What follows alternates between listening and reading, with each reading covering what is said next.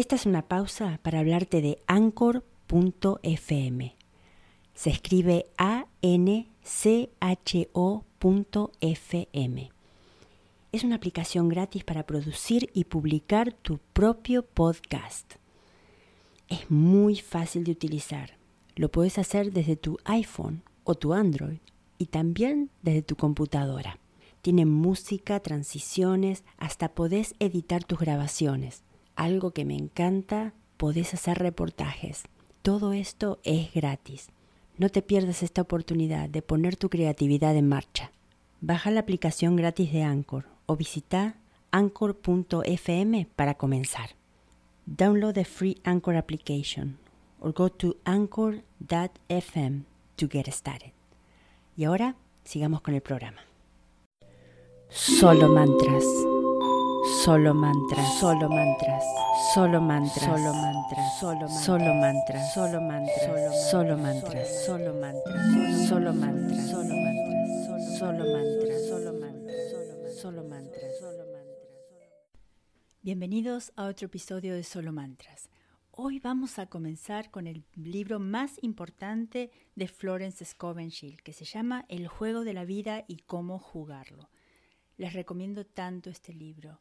Lo vamos a escuchar, lo vamos a aprender y lo vamos a utilizar. Este libro está lleno de conocimiento y sobre todo de herramientas para ser feliz. Bueno, la autora, como les dije, es Florence Scovenchin y esta es una traducción del señor Mauricio Chávez Messen. Comencemos con el capítulo número uno que se llama El juego. La mayoría de la gente considera la vida como una batalla pero no es una batalla, es un juego. Es un juego, sin embargo, que no puede jugarse exitosamente sin el conocimiento de la ley espiritual. En el Antiguo y el Nuevo Testamento nos dan con maravillosa claridad las reglas del juego. Jesucristo nos enseñó que se trataba de un gran juego de dar y recibir. Entre comillas, todo lo que un hombre siembra, eso cosechará. Esto significa que aquello que damos, sea por medio de la palabra o por medio de nuestras acciones, eso recibiremos. Si das odio, recibirás odio. Si das amor, recibirás amor. Si criticas, serás criticado. Si mientes, alguien te mentirá. Si haces trampa, te harán trampa. También se nos enseña que la imaginación juega un papel primordial en el juego de la vida. Guarda tu corazón o tu imaginación con toda diligencia, pues de él manarán los asuntos de la vida. Proverbios 4:23. Esto significa que aquello que imaginas tarde o temprano se exterioriza en tus asuntos. Conozco a un hombre que temía una cierta enfermedad. Era una enfermedad rara y difícil de contraer, pero él la imaginaba continuamente y leía sobre ella hasta que terminó por manifestarla en su cuerpo y murió víctima de su propia distorsionada imaginación. Así, vemos que para jugar con éxito el juego de la vida es necesario entrenar nuestra imaginación. Una persona con una facultad de imaginación entrenada para visualizar solo lo bueno trae a su vida todos los deseos justos de su corazón. Salud, riqueza, amor, amigos, autoexpresión perfecta, sus más altos ideales. La imaginación ha sido llamada las tijeras de la mente y siempre está recortando y recortando, día tras día, las imágenes que el ser humano ve allí. Tarde o temprano, éste encuentra sus propias creaciones en su mundo exterior. Para entrenar exitosamente la imaginación, debemos comprender cómo trabaja nuestra mente. Los griegos decían, Conócete a ti mismo. Hay tres departamentos en la mente. El subconsciente, el consciente y el superconsciente. El subconsciente es simple energía sin dirección. Es como vapor o electricidad y hace lo que se le ordena. No tiene poder de inducción. Todo lo que uno siente profundamente o imagina claramente queda impreso en el subconsciente y se manifiesta hasta en los menores detalles. Por ejemplo, una mujer que conozco, de pequeña siempre jugaba a que era viuda. Se vestía de negro, con un largo velo negro, y la gente siempre pensaba que era muy divertida y graciosa. Creció y se casó con un hombre al que amaba profundamente. Pero poco tiempo después él murió, y ella se vistió de negro con su largo velo de duelo durante muchos años. Su imagen como viuda se había impreso en su subconsciente, y a su debido tiempo se exteriorizó sin tener en cuenta el dolor que le creaba. El consciente. El consciente ha sido llamado el espíritu mortal o carnal. Es la mente humana la que ve la vida como ésta aparenta ser. Ve la muerte, los desastres, la enfermedad, la pobreza y las limitaciones de todo tipo e imprime el subconsciente. El superconsciente. El superconsciente es la mente de Dios que está en cada uno de nosotros y es el plano de las ideas perfectas. Es ahí donde se encuentra el modelo perfecto del que habla Platón, el plan divino, pues hay un plan divino para cada persona. Hay un lugar que debes ocupar y que ninguna otra persona puede ocupar, algo que tienes que hacer y que ninguna otra persona puede hacer. Hay una imagen perfecta de este plan divino en el superconsciente. Usualmente se proyecta en el consciente como un ideal inalcanzable, algo demasiado bueno para ser verdad. En realidad, este es el destino o meta verdadero de la persona, que está proyectado por la inteligencia infinita que hay dentro de él. Muchas personas, no obstante, ignoran sus verdaderos destinos y luchan por cosas y situaciones que no les pertenecen y que, si las logran, solo les causarían fracasos y desilusiones. Por ejemplo, una mujer vino a verme para pedirme que pronunciara la palabra de que se casaría con cierto hombre del que ella estaba muy enamorada. Ella le llamaba Ave. Le respondí que sería una violación de la ley espiritual, pero que pronunciaría la palabra para que llegase el hombre correcto, la elección divina, el hombre que le pertenecía por derecho divino. Y añadí, si Ave es el hombre correcto, no podrás perderlo. Si no lo es, recibirás a su equivalente. Aunque ella veía a Abe frecuentemente, su amistad no avanzaba. Una noche la joven vino a verme y me dijo ¿Sabe que desde hace una semana Abe no me ha parecido tan extraordinario? Le respondí Quizá él no sea la elección divina, otro podría ser el correcto. Poco después conoció otro hombre que se enamoró de ella inmediatamente y que le declaró que ella era su ideal. De hecho, le dijo todas las cosas que siempre había deseado que Abe le dijese. Según ella, fue asombroso. Pronto correspondió aquel amor y perdió todo su interés por Abe. Esto muestra la ley de la sustitución. Una idea correcta sustituyó a una idea falsa y en consecuencias no hubo pérdida ni sacrificio. Jesucristo dijo, Busca primero el reino de Dios y su justicia, y todo lo demás te será dado por añadidura. Y dijo que el reino estaba dentro de cada persona. El reino es el plano de las ideas justas, del modelo divino. Jesucristo enseñó que nuestras palabras juegan un papel principal en el juego de la vida. Por tus palabras serás justificado, y por tus palabras serás condenado. Muchas personas han llevado desastre a sus vidas por palabras desconsideradas. Por ejemplo, una mujer me preguntó a su vez por qué su vida se había llenado de pobreza y limitación. Antes tenía un hogar, estaba rodeada de cosas hermosas y tenía dinero. Al investigar un poco más descubrí que muchas veces se había cansado de dirigir su casa y había dicho repetidamente Estoy cansada de todas estas cosas, desearía vivir dentro de un baúl. Hoy vivo en ese baúl, me confesó se había llevado a sí misma con sus palabras a ese baúl. El subconsciente no tiene sentido del humor y la gente se llevan a sí mismas por medio de bromas a experiencias infelices. Otro ejemplo. Una mujer que tenía mucho dinero bromeaba constantemente de que se estaba preparando para entrar en un asilo para pobres. En pocos años cayó casi en la ruina por haber impreso en su subconsciente la imagen de la carencia y la limitación. Afortunadamente, la ley trabaja en ambos sentidos y una situación de carencia puede transformarse en una situación de abundancia. Una mujer me visitó en un cálido día de verano para solicitarme un tratamiento para la prosperidad. Estaba agotada, batida y desalentada.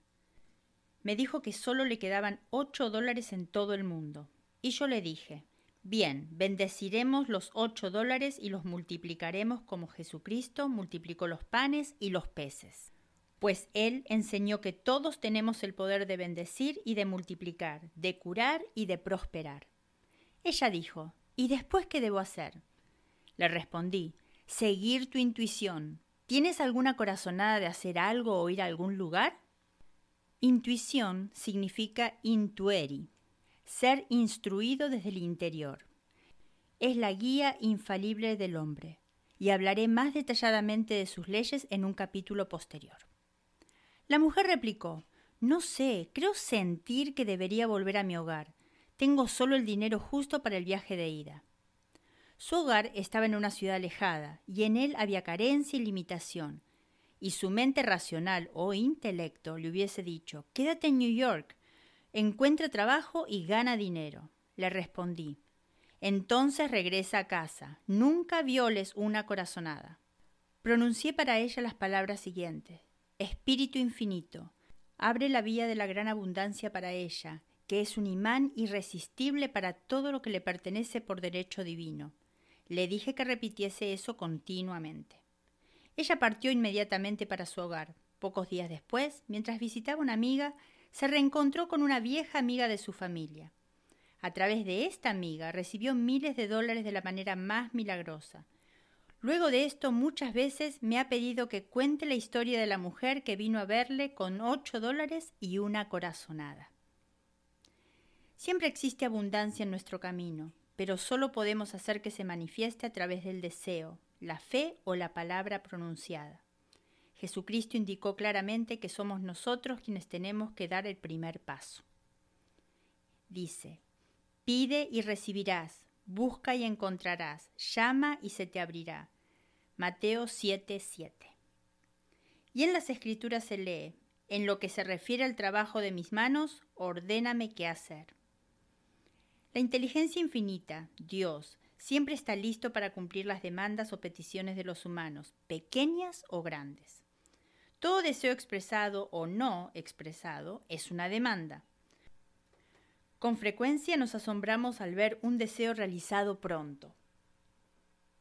Por ejemplo, una Pascua, habiendo visto muchas bonitas rosas en los escaparates de las floristerías, deseé recibir una, y por un instante me imaginé mentalmente una rosa depositada ante mi puerta. Llegó la Pascua y con ella un maravilloso ramo de rosas. Al día siguiente le di las gracias a la amiga que me lo había regalado y le dije que era exactamente lo que había deseado. Y ella me dijo No te envié un ramo de rosas, te envié azucenas. La floristería había confundido su pedido y me envió el ramo de rosas simplemente porque yo había puesto en acción la ley y debía recibir un ramo de rosas. Nada se interpone entre nosotros, nuestros más altos ideales y cada deseo de nuestro corazón, salvo la duda y el temor. Si podemos desear algo ardientemente, todo deseo se realizará instantáneamente. En un capítulo posterior explicaré la razón científica de esto y cómo el miedo puede ser borrado del consciente. Este es el único enemigo del hombre. Miedo a la pobreza, miedo al fracaso, miedo a la enfermedad, miedo a las pérdidas y un sentimiento de inseguridad sobre cualquier plano. Jesús dijo, ¿Por qué tienes miedo, hombre de poca fe? Mateo 8:26. Vemos entonces que debemos sustituir el miedo por la fe, pues el miedo no es más que la fe invertida, es la fe en el mal en lugar del bien. El objetivo del juego de la vida es ver claramente el bien y eliminar de la mente todas las imágenes del mal. Eso se hace imprimiendo sobre el subconsciente la realización del bien. Un hombre muy brillante que ha alcanzado gran éxito me contó que había borrado súbitamente todo temor de su consciente, gracias a un letrero que colgaba de una pared. Tenía escrito en letra mayúscula ¿Por qué preocuparse? Probablemente jamás sucederá. Estas palabras se impresionaron en su subconsciente. Ahora tiene la firme convicción de que solo el bien puede entrar en su vida y en consecuencia solamente el bien puede manifestarse. En el capítulo siguiente trataré diferentes métodos de impresionar el subconsciente. El subconsciente es nuestro fiel servidor, pero debemos tener cuidado de darle las órdenes correctas. Tenemos constantemente al lado alguien que nos escucha en silencio, el subconsciente. Cada pensamiento, cada palabra se graba en él y se realiza con sorprendente detalle. Se parece a un cantante grabado en la sensible placa de un disco. Cada nota y cada tono de la voz del cantante queda registrada. Si el cantante tose o vacila, también queda registrado. Rompamos todos los discos malos y viejos del subconsciente, los discos de nuestras vidas que no queremos conservar, y hagamos discos nuevos y hermosos. Pronuncia en voz alta con fuerza y convicción estas palabras. Ahora rompo y demuelo, por mis palabras, cada disco o registro falso de mi subconsciente. Todo esto regresará a la nada, pues salió de mi vana imaginación. Ahora grabo discos nuevos y perfectos por el poder de Cristo que hay en mí. Los discos de salud, riqueza, amor y la expresión perfecta de mi ser. Esta es la cuadratura de mi vida, el juego completo. En capítulos posteriores enseñaré cómo cambiar las condiciones cambiando las palabras. Aquel que desconozca el poder de la palabra se encuentra retrasado con respecto a su tiempo. En el poder de la lengua está la muerte y la vida. Proverbios 18, 21. Así llegamos al final de este capítulo. ¡Qué maravilla! Y vamos a empezar a tomar nota. Vamos a empezar a tomar nota de las leyes universales. Y la primera ley universal que Florence nos habla es la ley de la sustitución. ¿De qué se trata de sustituir lo negativo por lo positivo? Si estamos de acuerdo con ella, que tenemos el subconsciente, el consciente y el superconsciente, vamos a empezar a utilizar nuestro consciente siguiendo lo que tiene nuestro superconsciente, que es la energía, es la energía y la mente de Dios, ¿sí? Y le vamos a enseñar a nuestro subconsciente que es el que crea nuestra realidad. Por favor, ¿saben por qué? Siempre lo hablamos esto. ¿Por qué el subconsciente crea nuestra realidad? Porque el subconsciente habla de emociones, son nuestras emociones básicas. Y ese subconsciente es el que graba todo lo que está pasando, todo lo que estamos diciendo, todo lo que estamos pensando. Así que vamos a empezar a entrenarnos, por favor, para, para jugar este juego de la vida maravillosamente bien. Les voy a repetir un par de cositas muy importantes que quiero que se las graben y especialmente la última declaración. Esto es una de las cosas importantes. Dice, esto significa que aquello que imaginas tarde o temprano se exterioriza en tus asuntos. Y eso es lo que yo siempre les digo, lo que constantemente le estamos poniendo atención, le estamos poniendo emoción, le estamos poniendo palabras y lo traemos a nuestra realidad. Cuidado, alerta, alerta con eso. Sigue. A ver, vamos a la otra. Afortunadamente, la ley trabaja en ambos sentidos y, y una situación de carencia puede transformarse en una situación de abundancia. Eso es lo más maravilloso, que si nos equivocamos, pues lo arreglamos. Si nos damos cuenta en este momento que siempre estamos repitiendo cuestiones de escasez, de, enfermedad, de tristeza, de desilusión, bueno, ahora cambiamos las palabras conscientemente para empezar a, a entrenar nuestro subconsciente, ¿sí? Algo muy importante, Pide y recibirás, busca y encontrarás, llama y se te abrirá. Eso es absolutamente maravilloso y es completamente cierto y nunca, nunca falla. Mi gente, por favor, cuando necesitan ayuda, ayuda pidan, pidan porque está ahí, aquí, alrededor de nosotros. Y por último, dice, nada se interpone entre nosotros, nuestros más altos ideales y cada deseo de nuestro corazón, salvo la duda y el temor. Si podemos desear algo ardientemente, todo deseo se realizará instantáneamente. Nuestro único eh, bloque más gigante es el miedo y eso es lo que vamos a aprender a disolver, nuestro miedo. Entonces, por último, vamos a, les voy a repetir la oración que eh, ella le llama tratamiento, ¿sí? Eh, que Florence hizo por esta, esta mujer que ella cuenta aquí su experiencia. Y dice, ahora rompo y demuelo por mis palabras cada disco o registro falso de mi subconsciente. Todo eso regresará a la nada, pues salió de mi vana imaginación.